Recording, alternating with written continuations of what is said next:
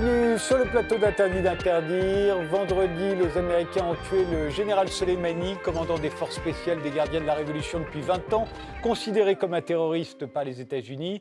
Aujourd'hui, l'Iran a envoyé des missiles sur des bases militaires en Irak, abritant des soldats de la coalition internationale, américains en majorité. Alors la guerre est-elle déclarée pour autant ou est-elle déjà terminée? Pour en débattre, nous avons invité Georges Malbruno, grand reporter au Figaro, spécialiste du Moyen-Orient. Vous êtes l'auteur avec Christian De Nos très chers émirs, c'était en 2016, et l'année dernière de Qatar Papers, les deux sont chez Michel Lafon.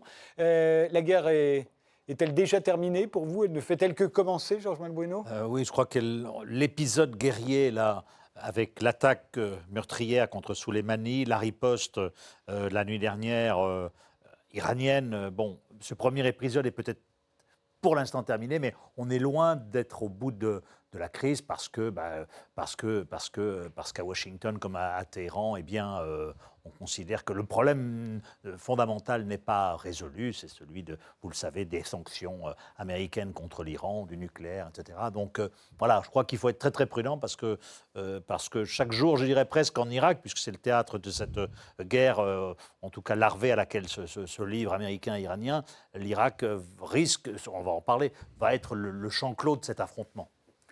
Manaz Shirali, vous êtes sociologue et politologue euh, franco-iranienne. Vous avez publié en 2012 La malédiction du religieux, la défaite de la pensée démocratique en Iran, chez François Bourrin, éditeur. Pour vous, ça ne fait que commencer ou c'est déjà terminé?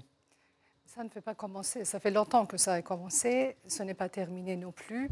Mais on a échappé le pire pour l'instant. On ne sait pas jusqu'à quand, mais en tout cas pour l'instant, nous avons échappé le pire. Euh, Stéphane Rial, vous êtes professeur à l'université euh, Paris 2. Euh, pour vous, ce n'est qu'un début? Écoutez, en principe, on, conjecture pour l'avenir. Mmh.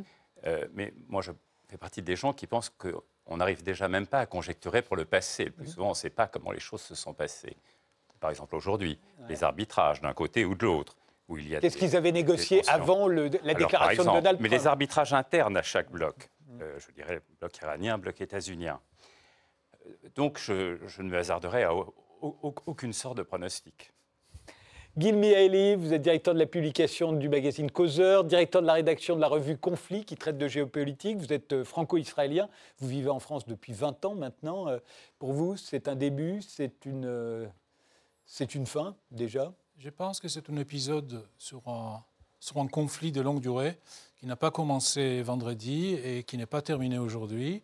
Mais je pourrais dire que sur ces rondes-là, malgré ce qu'on aurait pu penser vendredi, les Iraniens ont pris un chaos.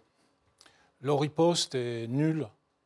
Euh, ils ont tiré probablement le meilleur qu'ils ont. Ils ont même annoncé 80 morts. Il n'y a pas grand-chose. Euh, Donald Trump a dit aucun mort. Le Parlement, le Parlement irakien a voté un blabla qui ne vaut rien dire. Ils ne sont pas retirés des accords euh, nucléaires. Ils n'ont pas, pas fait des choses euh, euh, spectaculaires. Euh, et si on prend le point de vue iranien, c'est-à-dire que si vous ne ripostez, vous êtes lâche. Les Américains n'ont pas riposté pour les tankers, ils n'ont pas riposté pour les drones, ils n'ont pas riposté pour l'Arabie saoudite. Qu'est-ce qu'on disait dans, le, dans la région? Les Américains sont, sont en train de se, de se retirer de la région, ils sont lâches, Donald Trump, c'est blabla. Et ils ont pris de plus en plus de courage. Et Soleimani était en train de profiter de la lâcheté supposée des États-Unis pour aller plus loin. Et donc là, les États-Unis ont fait un sorte de game changer, quelque chose qui change le paradigme, et l'Iran répond dans une manière qui est, euh, c'est carrément une humiliation. Euh, ben, je vous propose de revenir sur cet épisode, justement. Euh, à quel moment a-t-il commencé? C'est vrai que c'est difficile à le dire, mais ça pourrait être à ce moment-là. Regardez. La riposte des États-Unis en Irak après une attaque à la roquette qui a tué pour la première fois un civil américain au nord de Bagdad. Des soldats américains ont mené hier soir un raid aérien contre une faction pro-Iran à la frontière irako-syrienne, une zone où les brigades du Hezbollah combattent aux côtés des forces syriennes. Au moins 25 combattants ont été tués. Le sentiment anti-américain ravivé en Irak, des milliers de partisans pro-Iran ont pénétré dans l'ambassade des États-Unis à Bagdad, brûlant des drapeaux, arrachant des caméras de surveillance et criant mort à l'Amérique. L'Iran sera tenu entièrement responsable des vies perdues ou des dommages occasionnés à chacune de nos infrastructures. Ils paieront le prix fort. Il ne s'agit pas d'un avertissement, il s'agit d'une menace. Bonne année. Ils attaquent le sol irakien et tuent des gens. Je condamne fermement, pas seulement moi, mais le gouvernement et la nation iranienne, ce crime américain. Le général iranien Qassem Soleimani a donc été tué cette nuit à Bagdad par un tir de drone sur ordre de Donald Trump et des dizaines de milliers de manifestants iraniens sont actuellement euh, dans les rues. Ils dénoncent avec des pancartes, je cite, mort à l'Amérique. Sans aucun doute, le sang de Qassem Soleimani va renforcer l'arbre de la résistance. Il va unir le peuple iranien plus qu'avant et affaiblir la politique des États-Unis dans la région plus qu'hier. Pendant ce temps, des opposants au pouvoir irakien, cette fois, ont célébré la mort du général Soleimani. Téhéran annonce la réunion d'urgence de son Conseil de sécurité nationale. Le guide suprême et le président iranien appellent à la vengeance contre les responsables de cette attaque. Washington pourrait avoir de nouveau frappé un convoi de miliciens chiites du Hasht el-Shabi. Selon des sources policières irakiennes, un raid aérien aurait fait plusieurs morts et blessés au nord de Bagdad. Pour l'instant, les États-Unis n'ont pas réagi à ces accusations. Une marée humaine défile à Avaz, dans le sud-ouest du pays. La tension plus que jamais à son comble entre Washington et Téhéran. Si les Iraniens promettent des représailles, Donald Trump menace à nouveau. Que ceci serve de leçon et montre que si l'Iran attaque n'importe quel Américain ou actif américain, nous avons ciblé 52 sites iraniens, représentant les 52 Américains pris en otage par l'Iran il y a de nombreuses années. Certains de très haut niveau et très importants pour l'Iran et pour la culture iranienne. Et ces cibles, et l'Iran lui-même, seront frappés très rapidement et très durement. Les États-Unis ne veulent plus de menaces. Les parlementaires iraniens, eux, manifestent leur hostilité à l'égard de Washington. Les 290 députés ont scandé unanimement, je cite, mort à l'Amérique en se levant de leur siège. Réponse également du chef de la diplomatie iranienne ce matin à Donald Trump, je cite, frapper des sites culturels iraniens est un crime de guerre.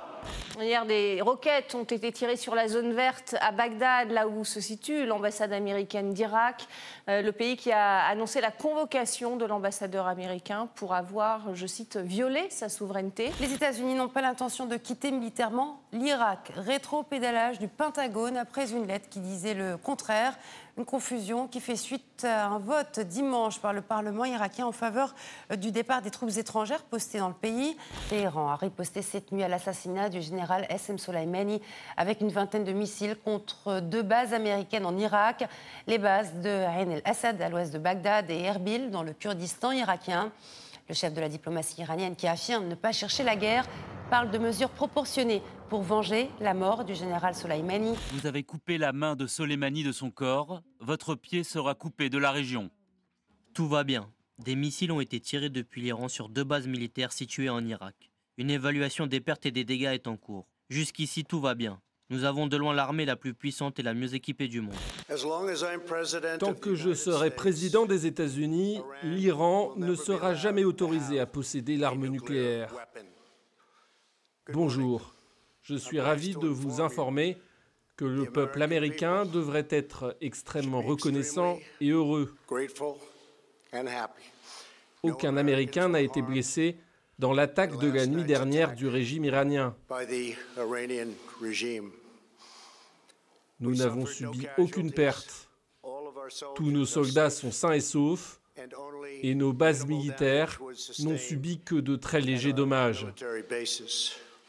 Nos fantastiques forces militaires sont préparées à toute éventualité. L'Iran semble renoncer, ce qui est une bonne chose pour toutes les parties concernées et une excellente chose pour le monde. On a l'impression qu'aucun des deux partis euh, ne voulait vraiment cette guerre. euh, et on a l'impression qu'ils sont contents de n'avoir perdu la face ni l'un ni l'autre. euh. Ben, vous avez utilisé le terme, il fallait sauver la face là. Et chaque camp, on a bien vu aussi bien Trump que, que Khamenei, ont fait des déclarations à consommation interne. Les Iraniens, Khamenei qui a dit on a euh, Mort, l'I- mort aux États-Unis. Voilà, on a euh, euh, une gifle sur la, à la face euh, des États-Unis, mais en même temps, euh, les- il, a, il a dit ça ne sera pas suffisant. Euh, et puis, mais il fallait répondre à la ferveur nationaliste qui s'était exprimée ces derniers jours, quand même euh, de, manière, euh, de manière assez surprenante, parce que pour un régime qu'on décrit souvent à tort, hein, me semble-t-il, à bout de souffle, faire sortir quand même des millions de gens dans, la rue, même si beaucoup, un certain nombre avaient été des fonctionnaires, des affidés. Bon, il y avait au-delà de ça, il y avait aussi des, gens qui allaient par, pour, pour rendre hommage à Soleimani. Donc voilà, y a, et côté américain, on voit bien que Donald Trump, lui, s'adresse aussi à son électorat, dit regardez, on a attaqué, ils nous ont rien fait, etc. Bien, très bien. Mais une fois qu'on a dit ça, on n'a pas dit grand-chose. Parce que est-ce que on s'arrête là en termes de riposte iranienne, ou est-ce que comme les Iraniens, les gardiens de la révolution, et Ali Khamenei lui-même euh, l'a dit, l'objectif stratégique de l'Iran, c'est de pousser les États-Unis hors du Moyen-Orient. Ils ne vont pas y arriver, mais ils sont en train peut-être d'arriver à une première étape, et c'est là où, je suis en divergence avec vous, c'est que en Irak, ça va être très très compliqué pour les soldats américains, les 5200, enfin sur la totalité, et ceux qui sont à Bagdad de continuer de faire le travail, de coopérer avec les Irakiens dont ils ne savent pas si euh, Ahmed avec qui ils négocient, il est loyal à l'Irak ou s'il est loyal à l'Iran. Donc on a bien vu que le vote du Parlement, qui n'est qu'une résolution, euh, mais ça n'est pas que du blabla, contrairement à ce que vous dites, je pense que là on a entamé un processus de retrait américain. La preuve, c'est qu'on a eu hier cette espèce de, cafouillage absolument, euh, absolument invraisemblable, où vous avez quand même le chef d'état-major des troupes américaines en Irak qui envoie une lettre à un responsable pour lui dire on, attention, il va y avoir des, vols fréquents au-dessus de Bagdad parce qu'on est en train de replier notre état-major. Et ils étaient aussi probablement en train de replier, de dégarnir leurs euh, militaires de Bagdad pour aller où? Pour aller dans ces bases qui ont été visées à Ain Assad et Erbil parce qu'ils sont dans des positions plus sûres. Et donc, effectivement, aujourd'hui, chacun a euh, bandé ses muscles, a fait des déclarations, mais euh, on a eu aussi à Bagdad un des chefs d'une des milices irakienne pro-iranienne qui a dit Ok, les Iraniens ont vengé euh, Soleimani, l'Iranien, mais nous, nous avons à venger l'Irakien, Abu Mahdi al-Mohandes, son adjoint, et, donc on va attaquer. Et donc, mon sentiment, c'est que euh, la riposte aujourd'hui très calibrée euh, de l'Iran, Rouhani avait quand même appelé à minuit et quart euh, Baram Saleh, le président irakien, pour lui dire attention, on va riposter. Baram Saleh évite tout de suite à appeler les Américains, d'où euh, le peu de, de, conséquences a eu. Dieu merci. Donc euh, voilà, est-ce que cette, on n'est pas, je pense, dans une stratégie multidimensionnelle de riposte, c'est-à-dire une riposte iranienne qui a été directe, hein, contrairement à l'habitude, l'Iran n'a pas agi de manière asymétrique. Hein, en faisant actionner ses proxys, le Hezbollah, etc. Non, on tape. Ils ont tapé, bon, de la poussière. Sans faire mal. Sans faire mal. L'honneur, la grande nation iranienne peut être fière, etc. Après, après euh, l'affaire n'est pas terminée et, je pense qu'elle n'est pas terminée. Et puis on retombe toujours sur cette même histoire. Trump l'a bien dit, pas de soldats américains battus. Si demain, pas demain, mais peut-être après-demain, parce que je pense que l'histoire est terminée, vous avez une milice irakienne, pro-iranienne, euh, qui lance une, une roquette et qui tue un contractant américain, on retombe dans le même scénario. C'est comme ça que ça a commencé. C'est comme ça que ça a commencé. Gil, euh, Oui, juste pour euh, cadrer un peu le, la, longue durée, Trump a donné l'indice. ça commence en 79 avec l'ambassade des États-Unis. Et moi, j'ai écrit il y a quelques semaines que je pense que Soleimani allait être assassiné. Et quand j'ai vu qu'ils attaquent l'ambassade, j'ai dit il ne faut pas que des Iraniens attaquent une ambassade américaine. Ils deviennent fous avec ça. Les, 52, Américains. Les 52, oui. Il y a des choses qu'on ne peut pas faire.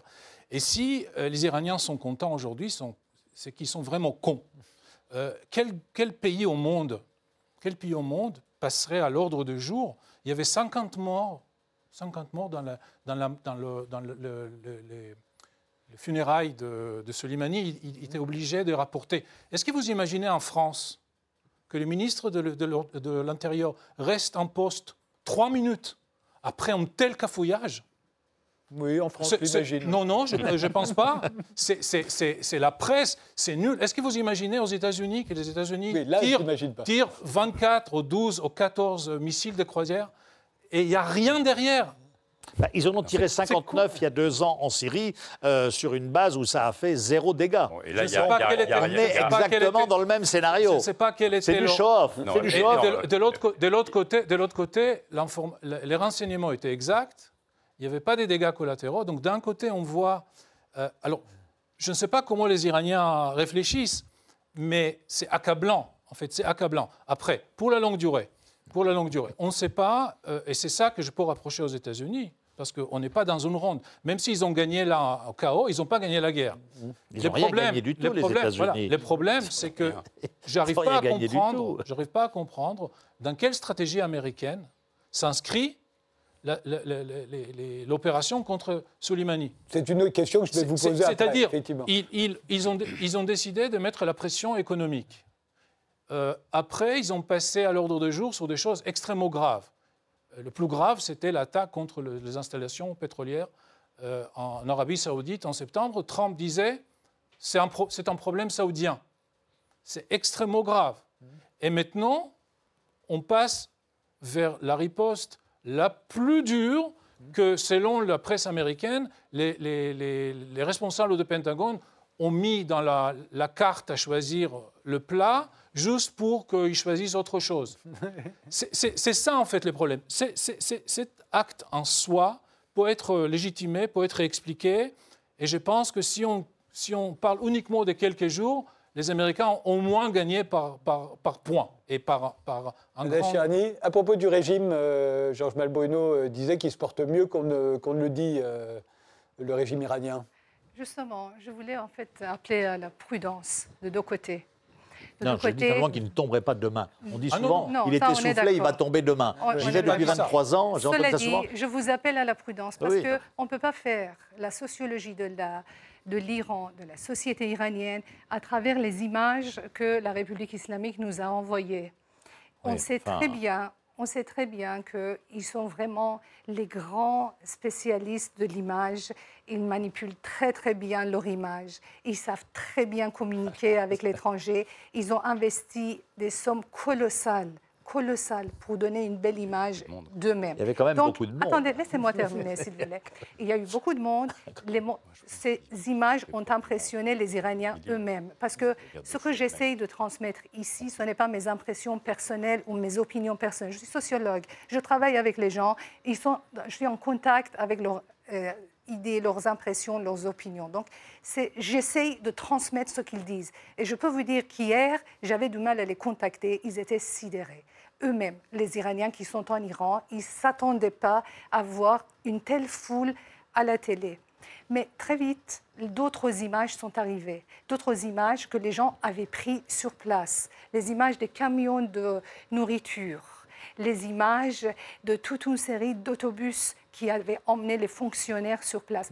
Petit à petit, petit à petit, mes informateurs, je préfère dire mes jeunes, ils se sont un petit peu ressaisis, ils ont commencé à ouvrir la bouche, ils ont commencé à dire ce qui se passe, à réaliser ce qui se passe. Le fait est que l'Iran est un pays à 80 millions d'habitants. 80 millions d'habitants, il y a forcément une partie de cette population qui soutient encore les ayatollahs. Ça, c'est indéniable. C'est indéniable. Mais combien de pourcents? Il s'agit de combien de pourcents de la population iranienne qui soutient. Si vous voulez comparer les manifestations qui étaient hier pour les funérailles de Rassem Soleimani avec ce qui se passait le 15 novembre, depuis le 15 novembre, pendant trois jours, pendant une semaine, vous ne pouvez rien comprendre. Ce n'est pas ainsi qu'on peut comprendre ce qui se passe en Iran des manifestations de 15 novembre, pendant une semaine, l'Internet a été coupé, tout s'est passé à huis clos. On ne sait pas ce qui s'est passé. On n'a reçu que des images amateurs de la part des gens qui étaient sur place, qui ont laissé leur vie. Et après, qu'est-ce qu'on voit? Des images de telle sorte qui, ont passé, qui sont passées en boucle sur tous les médias français et jamais sur aucun autre média, dans aucun autre pays que la France. Que des images de ce genre. Je ne remets pas en cause la véracité de ces images. Imaginons que c'est vrai. Mais est-ce que la France... Attendez, avant de rire, attendez, je vous en prie, monsieur. Vous êtes le grand reporter. Qu'est-ce que vous faites à Paris? Pourquoi vous n'êtes pas en Iran en ce moment? Est-ce que la France a un journaliste? Est-ce que l'Iran je reviens là-dessus. Est-ce que la France a des journalistes, des correspondants permanents en France? Et quand vous allez en Iran, avec qui vous parlez? Est-ce que vous êtes descendu dans les rues de Téhéran? Est-ce que vous êtes autorisé de marcher mais- dans les rues de Téhéran? Bien Et sûr, avec bien quelle langue vous parlez avec Bien les sûr. Iraniens? Et je vais même là où on ne dit pas et- aller. Et, vous Comme pensez la que dernière fois peut-être- à Karaj. Et vous pensez que peut-être les Iraniens sont, madame, sont francophones? Vous, vous avez raison. Le ré- on- je ne dis pas que le ré- il y a 80%, mais il ne faut pas dire, quand on voit ça, que le régime est à bout de souffle et qu'il va tomber pas demain. C'est Donc, pas- je veux dire, c'est pas ça que je veux dire. J'ai pas On dit que le régime est à bout de souffle. 2009, Je dis- on nous a dit, je- le régime va tomber dans 9 mois. Non, le régime, hélas, pour Monsieur, plein de gens qui ne l'aiment pas, il y en a beaucoup. est très bien établi. Il est très bien établi et il va pas tomber demain. Ce régime est euh, même plus fort. La République islamique, même plus fort que le les. États-Unis dans un seul sens. Ce n'est pas parce que son armée euh, n'est pas délabrée, ce n'est pas parce qu'il est plus riche, ce n'est pas parce qu'il est plus, plus puissant. Les dirigeants iraniens sont plus forts que les États-Unis, que les dirigeants des États-Unis dans un seul sens. Parce que ce c'est le seul pays où ces dirigeants ne prêtent pas attention à l'intérêt national de leur- de leur pays l'intérêt national des Iraniens ne rentre, pas, en ligne de compte des ayatollahs. Ce qui fait que ils sont particulièrement forts, ils n'ont peur de rien, ils peuvent prendre n'importe quelle tactique, ils peuvent faire n'importe quoi, ils sont sûrs d'eux-mêmes. À partir du moment où les dirigeants d'un pays tiennent compte de bien-être de leur peuple, ça devient extrêmement difficile de faire le jeu minable qu'ils sont en train de faire dès le début de cette histoire avec les États-Unis. Stéphane Rials? Oui, merci infiniment. Écoutez, Madame, ce que vous dites est extrêmement intéressant et j'en suis sûr profondément pertinent et puisé aux meilleures sources, puisque c'est c'est vous la source de cela. Ce qui m'embarrasse un peu dans ce que vous dites, c'est que le sujet est un sujet là de relations internationales, c'est-à-dire de changement de paradigme, comme vous avez dit. Vous avez employé ce mot. Effectivement, c'est un changement de paradigme que d'abattre une personne revêtue d'un statut diplomatique, je le précise, hein, euh, pour les gens qui s'intéressent un peu aux choses techniques, envoyé, euh, appelé par le Premier ministre du pays dans lequel on l'abat, puisqu'il se rendait chez le Premier ministre Mahdi, c'est un changement de paradigme. Premier ministre Le- irakien, hein, bien sûr. Irakien. L'embarras, enfin, c'est quand même- on est en Irak là, Oui. pour l'essentiel. L'embarras extraordinaire de ce qui se passe, c'est que le changement de paradigme est général et que c'est, nous assistons à la mort, purement et simplement, du droit international qu'on pourra appeler classique si on veut, enfin, que j'appellerais le droit issu de la Charte des Nations Unies. C'est terminé tout ça. Bon. C'est ça qu'on voit. Qu'on voit euh, en Israël, n'est-ce pas Avec le Golan, annexé certes depuis extrêmement longtemps, mais enfin cautionné par les États-Unis. Avec Jérusalem-Est, avec l'idée que les colonies seront purement et simplement annexées, avec l'idée que la rive droite du Jourdain, euh, bon, enfin bref, qu'il y aura une suppression pure et simple, non seulement de ce qui était prévu en 1947 pour le peuple palestinien, l'État arabe, n'est-ce pas, face à l'État juif, mais même de ce qui était admis par tous en 1948. Donc on change absolument, je suis entièrement d'accord, de paradigme. Le droit international est mort. J'ai l'impression que l'on présente tout cela comme un progrès parce que les ayatollahs seraient méchants ou parce que, euh, je ne sais pas, les États-Unis, par exemple, seraient bons. Non, ce n'est pas un progrès, c'est un recul phénoménal. Alors on nous dit de temps en temps, ah c'est ennuyeux, parce que euh, voilà une ambassade qui est un peu chahutée, hein, ça n'a rien été de plus à Bagdad, qui est un peu chahutée, vous vous rendez compte, on viole le droit international. Mais pardonnez-moi, les, les ambassades, par exemple, s'il s'agit des bâtiments diplomatiques russes aux États-Unis, ils ont été incroyablement maltraités dans toutes les dernières années, de manière parfaitement illégale. Donc oui, changement de paradigme, j'admire votre choix du mot, le droit international public est mort, quand il est mort, le recours à la force n'est plus véritablement condamné, eh bien, ce sera les plus violents qui gagneront, et non pas les meilleurs, les plus gentils, etc. Donc, essayons de bien voir quand même ce dans quoi on s'engage, qui est une pure folie du point de vue, je dirais, de l'histoire de l'humanité. Il y avait une, non, non, je termine une seconde. Il y avait une conquête extraordinaire, et voilà que cette conquête est réduite à néant, je dirais globalement par des îlets très violents, car c'est à ça que ressemble l'administration Trump pour l'essentiel. Pour vous rassurer, vous serez incapable de désigner un seul gentil dans la région et dans cet ensemble. Vous voyez, il n'est pas question des gentils et des méchants. Des deux côtés, des deux côtés, on a affaire. On a affaire à des monstres, mais vous avez parfaitement raison de dire c'est le droit international qui a été complètement bafoué. On est entièrement d'accord sur le sujet. Partout. Alors juste en, remarque un peu, puisqu'on parle de relations internationales, les droits internationaux, c'est une métaphore. Les droits existent uniquement à l'intérieur d'un État-nation souverain, où il y a un gendarme clair et où il y a un juge clair qui dit vous avez raison, vous avez tort et vous allez en prison. Les 198 euh, citoyens de la communauté internationale ne sont pas d'accord sur un juge, ne sont pas d'accord sur un gendarme. Mais si. C'est non. Beaucoup de sont tout à fait d'accord sur un Les Nations Unies ont été établies. Pardonnez-moi, vous savez qu'il y a des juridictions internationales. Ils sont euh, en accord comme dans la période avant les droits modernes où les droits étaient négociés selon les rapports de force. Il y a un rapport de force euh, les forts de ce monde-là, depuis 1945, euh, ne respectaient pas le droit international, ou bien ils l'utilisent quand il faut intervenir en Corée, on fait voter quelque chose parce que les Chinois ne sont pas encore là et les Russes ne sont pas là, etc. etc. Donc, quand, il y a quand, il y a un rapport de force, quand c'est vraiment important pour la Russie, on s'en fout du droit international. Pour les États-Unis, on s'en fout des, des relations de, de, droit international.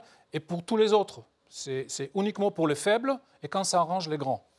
Euh, donc ça, c'est une première chose qu'il faut savoir. Deuxième chose, je ne sais pas pourquoi on a parlé d'Israël, mais je voudrais juste dire que euh, les six ou sept membres... Ça un peu au sujet et au paysage. Six ou, sept, six ou sept membres fondateurs des Nations Unies, l'Égypte, euh, la Syrie, le Liban, et contre la décision des Nations Unies, ont envahi le 15 mai 1948 l'État d'Israël en bafouant euh, les droits internationaux et les décisions des Nations Unies. Et ce sont des membres fondateurs. Ils ont perdu le vote du 29 novembre, ils ont envahi euh, Israël.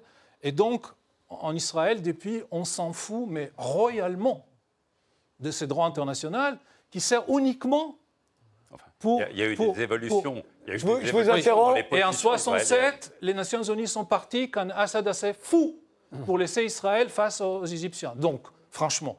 On, s'interrompt euh, deux minutes, on fait une pause, on se retrouve juste après. Voilà, franchement.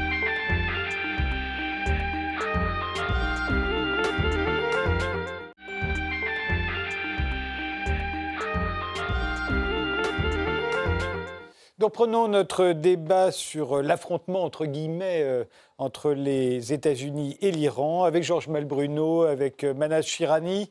Stéphane Rials et Gil Miaeli, euh, euh, que veut Trump exactement euh, dans cette histoire? On, se dit, et vous le, disiez, Gil Miaeli, en choisissant d'éliminer de, ce général très important aux yeux des Iraniens, il prenait un risque et en même temps on se dit pourquoi s'arrête-t-il déjà? À partir du moment où il a pris ce risque-là et qui risquait effectivement que les Iraniens veuillent absolument se venger on a l'impression que là, ils y ont renoncé, mais encore faut-il, l'avenir nous le dira. Mais pourquoi s'arrête-t-il si tôt? Il aurait pu, il ne risquait rien, Trump. Euh, de toute façon, comme il le dit, il est autosuffisant en énergie. Euh, à la limite, son allié saoudien ou son allié israélien qui aurait pu euh, essuyer des, dégâts, mais les Américains, que, peuvent les Iraniens contre les, Américains? Absolument rien. donc pourquoi s'arrête-t-il Je pense que Trump voulait, comme ça été dit, rétablir un niveau de dissuasion qui avait été entamé par euh, la non-réaction à un certain nombre d'actions iraniennes dans le Golfe et en Arabie Saoudite. Oui, on pouvait penser qu'ils s'étaient tous dégonflés, les Américains. Et ils montrent que non. Ils montrent que non. Mais en euh, même temps, il ne va pas plus loin. Donc on se dit bah, que oui. Il ne va pas plus loin parce que, parce que l'Iran, euh, qui, qui, qui, a, qui connaît quand même ses limites, qui connaît aussi le, les, Américains dans, dans la région, euh, eh bien, euh, c'est qu'elle euh, n'a pas intérêt forcément à l'escalade, mais encore une fois, l'histoire n'est pas, pas finie. Et puis, je vais revenir aussi sur l'autre but. Il y avait, les buts étaient assez clairement affichés. Il fallait aussi restaurer la sécurité des Américains ailleurs, en Irak, etc. Or, on voit bien qu'aujourd'hui, les Américains quitte en partie l'Irak, donc la sécurité des Américains n'est pas du tout assurée. Donc là, euh, il n'y a pas eu de, euh, gain euh, pour les Américains. voilà, et donc, côté iranien, je pense que là, on est dans une stratégie de pourrissement de la campagne électorale de Donald Trump, euh, parce que les Iraniens considéraient, avant l'assassinat de, Soleimani, que euh, Trump euh, allait être réélu, qu'il ne veut pas la guerre, et que s'il était réélu, avec ses amis israéliens et d'autres, il risquait de les attaquer. Et donc, la seule fenêtre d'opportunité pour eux, considérait-il, c'est justement de les attirer, d'attirer Trump dans un épisode guerrier pendant la campagne pour euh, euh, perturber cette campagne et affaiblir Donald Trump. Alors, euh, cet épisode guerrier, je pense que là, on y est aujourd'hui. Est-ce que les Iraniens ont la capacité d'aller plus loin? De répondre de manière à faire mal, hein, euh, réaction type ce qu'on a connu au Liban en 83, euh, attaquer des soldats américains, qu'il euh, y ait des dizaines de soldats américains qui rentrent dans les cercueils. Et là, effectivement, pour Donald Trump, ça serait très embêtant. Est-ce que les Iraniens en ont la capacité? Est-ce que, voilà, simplement, ce qu'on ne voit pas dans la stratégie de, de Trump, c'est il use du bâton. On est tous d'accord, mais à un moment donné, il faut aussi une carotte. Et euh, ce matin, il a usé du bâton, il vient nous dire on est les meilleurs, etc. Ils se sont euh, effondrés, très bien. Et en plus, au lieu de dire bon, maintenant c'est peut-être le moment de discuter, ce qu'il a dit. Il l'a dit un peu, il, a, dit, que c'était un grand pays, l'Iran, et que. Mais on va de nouveau les sanctionner. Et donc là, si vous voulez, l'Iran avant euh, l'assassinat euh, de Soleimani, euh, moi je n'excluais pas, et d'autres, qu'il y ait des négociations, parce qu'entre l'agent immobilier Trump et, le Bazari Ramenei et d'autres, il y a des possibilités de négocier. Parce que il l'a redit aussi, il, l'a redit parce que le régime, iranien, le régime iranien est asphyxié par les sanctions. Il est affaibli. Et à terme, ça lui pose un gros problème. Donc simplement, aujourd'hui, après cet épisode de l'assassinat de Qassem Soleimani, Là, je pense que, et je ne suis pas le seul, mais la plupart des experts pensent que quand même, là, ce serait très difficile de, convaincre Khamenei d'aller de nouveau discuter avec les États-Unis, même si aujourd'hui, vous avez entendu Javad Zarif qui a dit si les Américains lèvent toutes les sanctions, on est prêt à revenir dans l'accord nucléaire, etc. Mais ils ne lèveront pas. Mais ils ne lèveront pas. Gilmi Alors, je pense que le problème, c'est que les États-Unis aujourd'hui n'ont pas de stratégie. Euh, si on regarde ce qui se passe avec la Corée du Nord, avec la Chine, euh, même avec le Mexique, c'est-à-dire d'un côté, c'était l'accord, le, pire accord depuis qu'il y a des accords euh, dans l'humanité. Et en trois mois, oui, et en trois mois, on négocie autre chose. Et quand on compare les deux, il y a quelques virgules. Il a changé, mais c'est pas les jours et la nuit. L'autre n'était pas les pires, et celui-là, c'est pas un truc qu'il faut apprendre par cœur à Harvard. Et donc, je, pense que c'est un, un, garçon qui pense vraiment que être disruptif, ça suffit que quand on entre dans une pièce avec des gens bien habillés et qu'on pète, euh, ça fait un effet et on peut après euh, impressionner les gens. Euh, puisque les États-Unis sont extrêmement puissants et puisque le, président des États-Unis ne peut pas faire tout, on ne voit pas encore le prix qu'il paye pour ça, l'économie va bien, et donc il peut continuer à, se comporter comme il, s'est comporté là il était, il était dans sa, résidence de, vacances. Euh, il y avait une équipe restreinte de, la, de Pentagone qui est arrivée vers lui. Ce n'était pas l'option que le Pentagone a préférée et il a pris une décision lourde de conséquences. Vous parlez de l'assassinat Je parle de, l'assassinat. Alors, inscrit dans une stratégie globale, cohérente, appliquée dans la durée, je peux comprendre. Et comme j'ai dit, si l'épisode est terminé, je ne suis pas sûr que les Iraniens ont gagné. Je suis même presque sûr de, contraire. Mais puisque ça s'inscrit nulle part, et puisque demain, il peut faire une déclaration fracassante, comme avec la, Corée du Nord, on ne sait rien, et même s'ils ont gagné quelque chose, ils peuvent le perdre comme ça, par deux, trois tweets dans une semaine. Je pense que M. Mieli, elle a parfaitement raison. C'était une grave erreur stratégique, la mort de Qassem Soleimani, quel qu'elle soit le scénario qui est derrière. Parce qu'il y a beaucoup de rumeurs, il y a beaucoup de choses qui sont derrière, qui sont cachées en ce moment de nos yeux. Et c'est avec beaucoup de prudence que je dirais c'était une erreur indépendamment de mes sentiments personnels vis-à-vis de ce criminel de guerre. Je pense que c'était une grande, grande erreur stratégique. Donald Trump, jusqu'à là, avait joué dans l'affaiblissement de la République islamique. Mais avec cette mort, il a bafoué, comme vous dites, le droit international d'une manière vraiment spectaculaire et en même temps, il a jeté, vraiment, il a donné, un, il a offert un cadeau à la République islamique qui était dans les pires moments de sa vie. Il était complètement déstabilisé.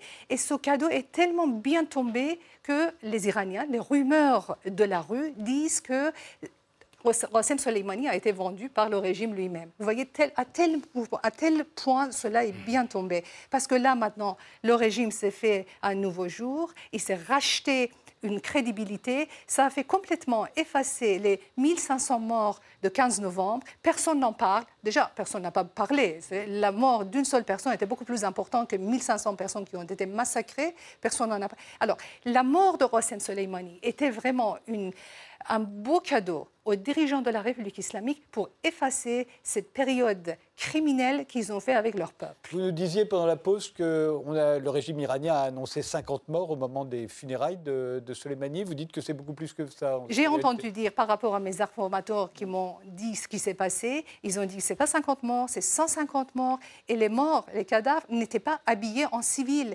C'était les différentes fractions à l'intérieur même je ne peux pas cautionner ces rumeurs, mais ce sont des rumeurs qui circulent. Jamais dans les funérailles, jamais on peut avoir autant de victimes, 4, 5, 6. Ça arrive uniquement à la Mecque. Euh, ah, voilà, c'était quand même pas la Mecque, il ne faut pas exagérer. Et les victimes hein, portaient des balles dans leur corps. Donc, ce serait deux fractions des gardiens de la Révolution qui se Deux, trois, quatre, on ne sait pas, parce qu'il faut justement, il faut surtout pas tomber dans le cliché de réformateur, mmh. conservateur évidemment, le régime iranien n'est pas un bloc uni, loin de là, mais il y a tellement de fractions différentes à l'intérieur de la kleptocratie iranienne.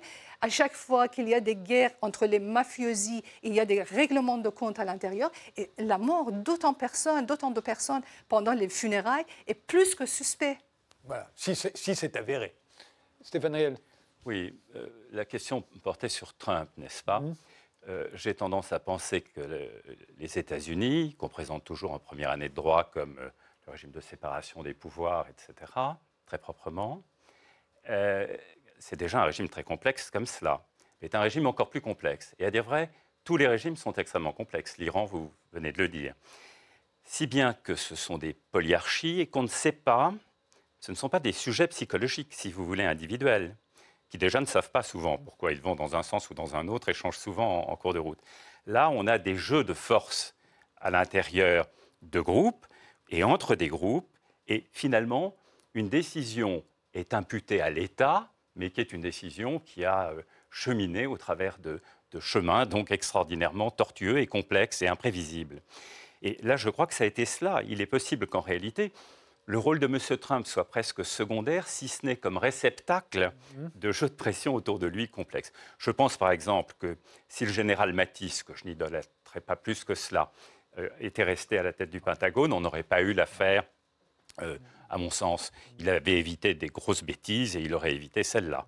Euh, donc vous voyez à quoi ça tient à ce qu'un vieux monsieur sorte ou entre dans un gouvernement. C'est vrai qu'il y, avait, il y a beaucoup de ressentiment à l'égard de Soleimani, parce que, notamment de Mike Pompeo, qui était l'ancien patron de la CIA, les milices euh, irakiennes, pro-iraniennes, entre 2006 et 2010, ont quand même, selon le Patagone, et, leurs chiffres sont, vrais, euh, tué 600 soldats américains euh, grâce à la livraison de ce qu'on appelle des charges creuses, c'est-à-dire des explosifs qui, provoquent des dégâts considérables. Donc, si vous voulez. C'était Soleimani qui était derrière tout ça. Ah, Soleimani n'était pas, c'est pas lui qui apportait, mais c'est lui, c'était lui le, grand Manitou hein, de l'influence iranienne en Irak, qui, allait bien au-delà de, l'approvisionnement en charges creuses qui allait faire exploser les blindés euh, euh, américains. C'était comme l'a dit d'ailleurs Petraeus, le, le, meilleur hommage qui lui a été rendu, c'est son plus grand ennemi David Petraeus, le général américain, qui a dit c'était à la fois un peu le patron de la CIA, un peu le chef des opérations spéciales et un peu l'envoyé spécial du président dans la région.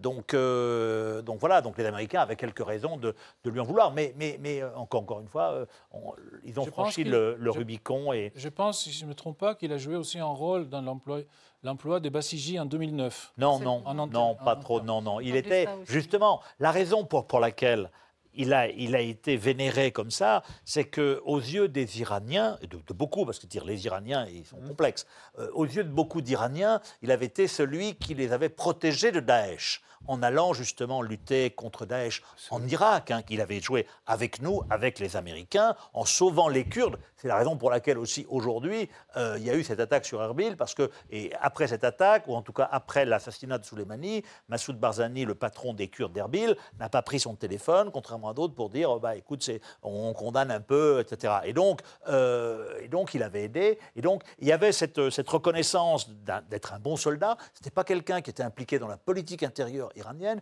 Il n'inspirait à aucune fonction. Donc simplement, il avait un, un- Non, il n'était pas agenda. appliqué dans la politique Voilà. intérieure iranienne, mais il était appliqué dans les répressions des opposants. C'est très différent. Euh, pas Donc, Ils ont d'autres- Et ça, je peux vous garantir, c'est bien pire aux yeux de l'Iranien normal. C'est vrai, il était contre Daesh, c'était le Daesh sunnite, mais les Iraniens disent qu'il était à la tête, à la tête de Daesh. Daesh, c'est le Daesh chiite. Donc, il n'est pas bien meilleur que Daesh aux yeux de l'Iranien normal. Ça, je Non, peux enfin, l'Iranien normal. Iranien normal. Je parle de mon réseau, je parle de mon réseau.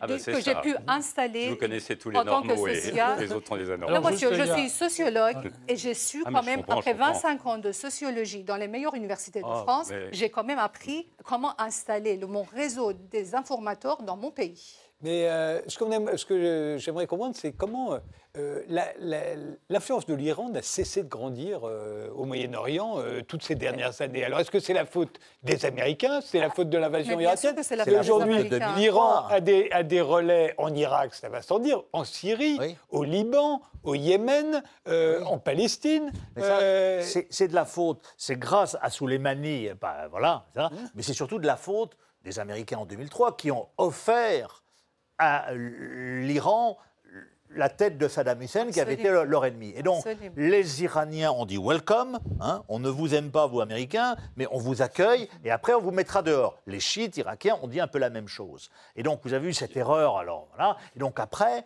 vous avez eu, moi je me souviens d'un reportage que j'avais fait en 2007-2008, quelqu'un euh, m'a- m'a- m'a- m'avait dit, pour vous montrer jusqu'à quel point les Iraniens étaient influents, et Qassem Soleimani. Eh bien, les Iraniens, grâce à leur relais irakien en Irak, étaient allés jusqu'à liquider un à un les pilotes de l'armée irakienne qui avaient bombardé Téhéran pendant la guerre 80-88, qu'on avait aidé, etc. Un à un. C'est vous dire, avec des, des- des- listes, etc., que j'avais gardées 20 ans après. Et donc, et on a bien vu, là, il y a deux mois, lorsqu'il y a eu les Iran Leaks qui sont sortis dans la presse américaine, que les, les Iraniens avaient bâti un tissu de relations, pas uniquement avec les, les chiites, avec les sunnites, avec les kurdes, etc. Absolument, Et que les dirigeants iraniens étaient des, des valets. Quoi. Il, y a, il y a- il y a des scènes extraordinaires, etc. Et donc, effectivement, l'Iran a réussi à bâtir, mais est allé trop loin. Est allé trop loin parce que, parce que euh, les Iraniens le savent, mais ils l'avaient un peu oublié. Les Irakiens, y compris les Irakiens chiites, sont arabes. Et, et- et quand vous allez à Kerbala et à Najaf, quand vous voyez les centaines de pèlerins iraniens qui arrivent et que vous voyez en face les centaines d'Irakiens arabes, chiites qui les accueillent, vous voyez qu'il n'y a pas d'amour entre eux. Il n'y a pas d'amour et donc ils sont allés beaucoup trop loin dans une espèce de surétirement de l'empire perse. Et on a eu ben, ce qui devait arriver, c'est-à-dire la révolte des jeunes chiites là contre leurs dirigeants, mais aussi contre l'Iran. Alors, vous avez à 100% raison. C'est vrai, c'est vraiment la faute des Américains. Ce sont eux qui ont ouvert ce clou- couloir sur les dirigeants iraniens. Mais il y a quand même il y a une chose qu'il faut enfin, considérer, c'est que tout ce que les Iraniens ont fait en Irak au Liban, malgré ces apparences, malgré ce qu'on pense de l'extérieur sur ce grand empire, c'est un empire de mercenariat. C'est la nouveauté que nous avons compris. Parce qu'à partir du moment où les Iraniens n'avaient plus du tout de quoi payer leurs mercenaires de Hashd el-Sha'bi, de Hezbollah, de Kataib el-Hezbollah ou de Zainabiyoun, alors là, on voit que le Liban commence à se réveiller rebeller contre l'Iran. L'Irak, pendant trois mois, n'oublions pas que les Irakiens étaient dans les rues en criant Iran, Berra, Berra. L'Iran dort. oui, oui. Les, les chiites qui constituent 65% de la population arabe. Donc, vous voyez que Oui, ils malgré... allés trop loin, ils malgré- trop loin. Non, Et- ce n'est pas qu'il est allé trop loin. Non, c'est pas ça. qu'ils n'ont pas que- plus les ils- moyens de les payer. ils ils- ils n'ont pas su, avec autant d'argent qu'ils ont lapidé dans la région, ils n'ont pas su de se do- comment se doter des structures et des infrastructure véritable de pouvoir. Et une fois que les pétrodollars sont asséchés, sont arrêtés, tout le monde dit dors, les Iraniens dors, on ne veut pas de vous. Gil Je pense qu'on exagère le rôle euh, des États-Unis. Euh, le projet pilote, c'était le Liban, c'est à 82, ça n'a rien à voir avec les, Iraniens, avec les, les Américains, ça n'a rien à voir avec des erreurs américaines. Ils sont arrivés à monter ces modèles-là.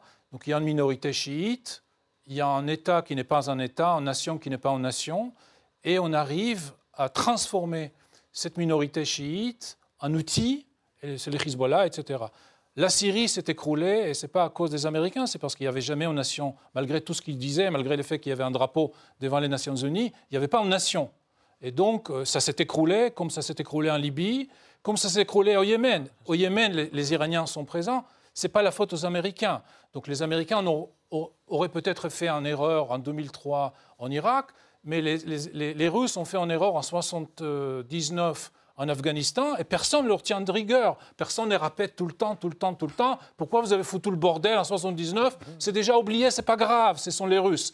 Mais si les Américains ah. font quelque chose qui n'est pas. Mais Guy, vous avez oublié de dire, en 82, il y a eu un petit événement que vous mettez de. C'est l'invasion israélienne du Liban. Non, mais bien sûr. non, mais quand même de là le, j'ai parlé, le, j'ai parlé, j'ai parlé, j'ai parlé de rôle des États-Unis. je pense que les Américains n'étaient pas contents. Et de leurs alliés qui ont fait beaucoup d'erreurs. Je pense que c'était. L'Arabie Saoudite, au Yémen, on voit bien. Ce que je veux dire, c'est que dans cette région, beaucoup de gens font des erreurs. Mais certaines erreurs sont plus erreurs, ce sont plus erreurs que les autres, et, les autres sont uniquement des victimes passives qui réagissent parce qu'ils sont agressés.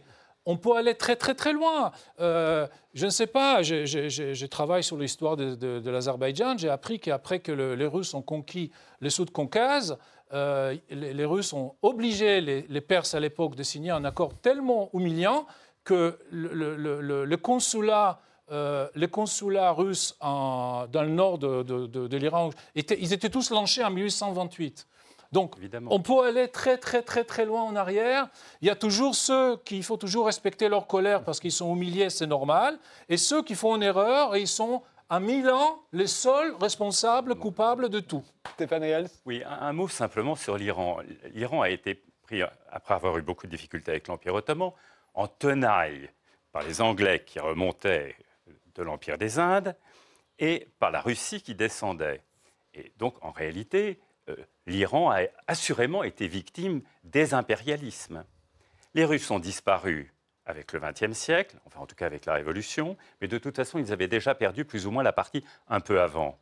Mais les Anglais, mais les Anglais et les États-Unis, les Anglais et les États-Unis ont eux continué, si bien que la frustration iranienne, je dois dire que je la comprends hautement. C'est un pays, quand vous le voyez sur une carte, une carte dynamique comme on aime aller faire aujourd'hui, qui a été réellement comprimé et qui a ce sentiment. Or, les peuples opprimés ont plus de mémoire que les peuples oppresseurs, qui généralement oublient volontiers les oppressions qu'ils ont fait subir.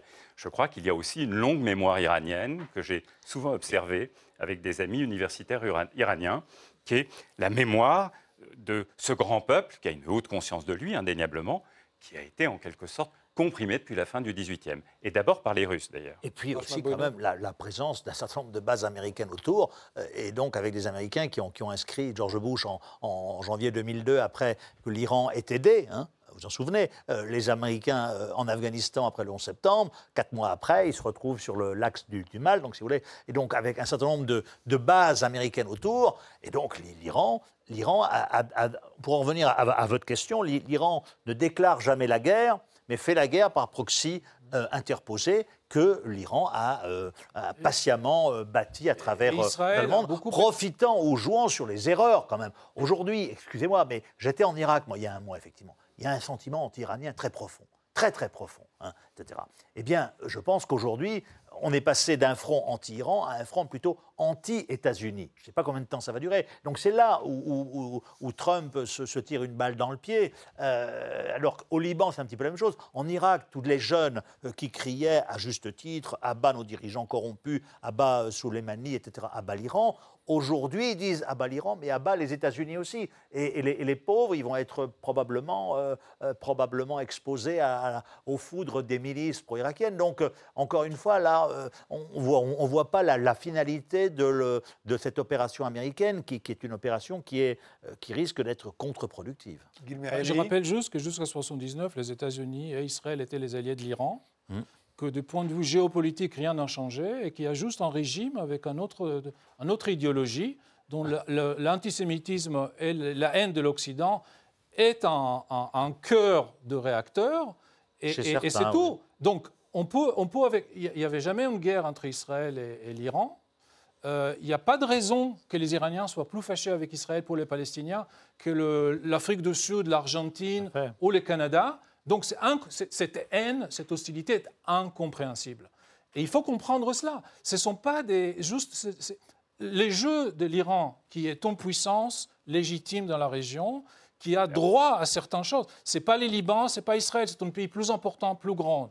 Ils ont droit à quelque chose. Mais ce qu'on voit aujourd'hui, ce n'est pas un jeu géopolitique, c'est un jeu idéologique. Absolument. C'est un jeu idéologique, vous l'avez bien souligné. Et je pense que on ne peut pas comprendre ce qui se passe aujourd'hui si on ne remonte pas un petit peu loin. Quand on regarde le rêve des ayatollahs en seconde moitié du 19e siècle, qui était de créer le monde musulman uni, et puis après le régime par la vie, ce rêve a été complètement écarté parce que les religions ont perdu leur pouvoir après la Révolution, ils se sont retrouvés en position de puissance et ils ont repris ce rêve de créer le monde musulman uni. Alors, c'est à partir de là qu'on peut comprendre pourquoi l'Iran, la République islamique, dépense autant la richesse de son pays dans la région.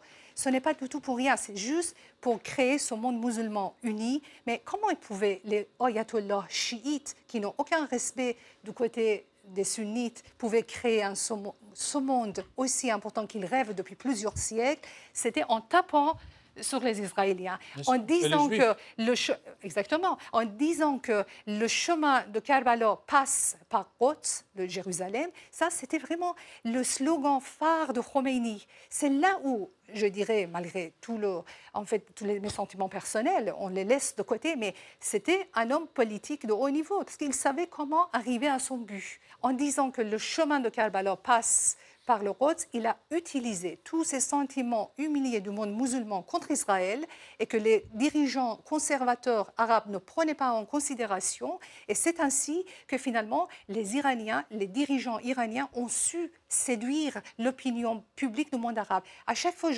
j'allais au Liban entre 2010 et 2015, j'étais étonnée de trouver les photos de Khomeini, Rafsanjani et le reste, et Ahmadinejad en 2010, partout dans les maisons. Venezuela. Voilà. Et eh bien pourquoi Ce sont les gens qui, chez eux, on ne trouve jamais en Iran les photos de ces gens-là dans les maisons des Iraniens. Par contre, vous allez à Beyrouth, au fin fond de Beyrouth, vous voyez ces photos. Pourquoi? Parce que ce sont les pétrodollars iraniens qui vont directement dans la poche des, agents de Hezbollah. Ça a été... Donc, ils ont fait ça, ils ont vraiment cette animosité contre Israël. C'était vraiment dans le but de séduire l'opinion publique du monde arabe qui n'avait pas du tout la consommation interne. Parce que les juifs iraniens ont été toujours considérés comme les citoyens de ce pays jamais considérés comme les citoyens de seconde zone depuis le Grand Cyrus. Donc ça remonte loin, ça, la relation entre les Iraniens et les Juifs. C'est pourquoi vous avez parfaitement raison, l'animosité entre l'Iran et Israël, c'est totalement aberrant du côté de la population. Mais ça ne peut se comprendre qu'en cet angle de la séduction du monde, de l'opinion publique du monde arabe. Il reste une minute. Euh, dernier mot, Georges Malbueno et Stéphane Rials. je, je, crois que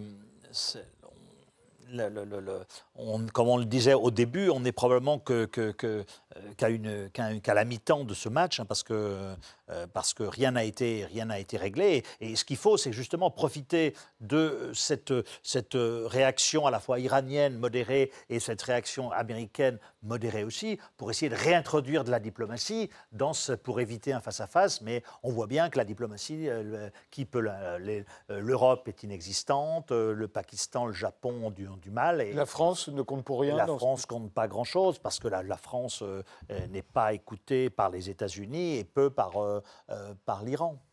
Stéphane Riels Oui, la France compte peu. Au fond, elle est surtout connue en Syrie, euh, où elle a été une puissance mandataire assez désastreuse, il faut bien dire, abandonnant même une province, la province de Hatay, à la, Turquie, en échange d'une position que la Turquie s'est empressée d'oublier. L'Angleterre, par contre, joue un rôle toujours très important qui, date du, grand jeu. En réalité, les Anglais pèsent, et ils sont évidemment peu aimés en, Iran, pour des raisons historiques qui se comprennent et qui vont jusqu'à une époque beaucoup plus récente. Mais simplement, je crois qu'il y a un poids anglais en Jordanie ou ailleurs, enfin, beaucoup plus qu'un poids français. Je vous remercie. Vous ajouter un mot, euh, je vous remercie tous les quatre d'avoir participé à cette émission. Merci de nous avoir suivis et rendez-vous au prochain numéro.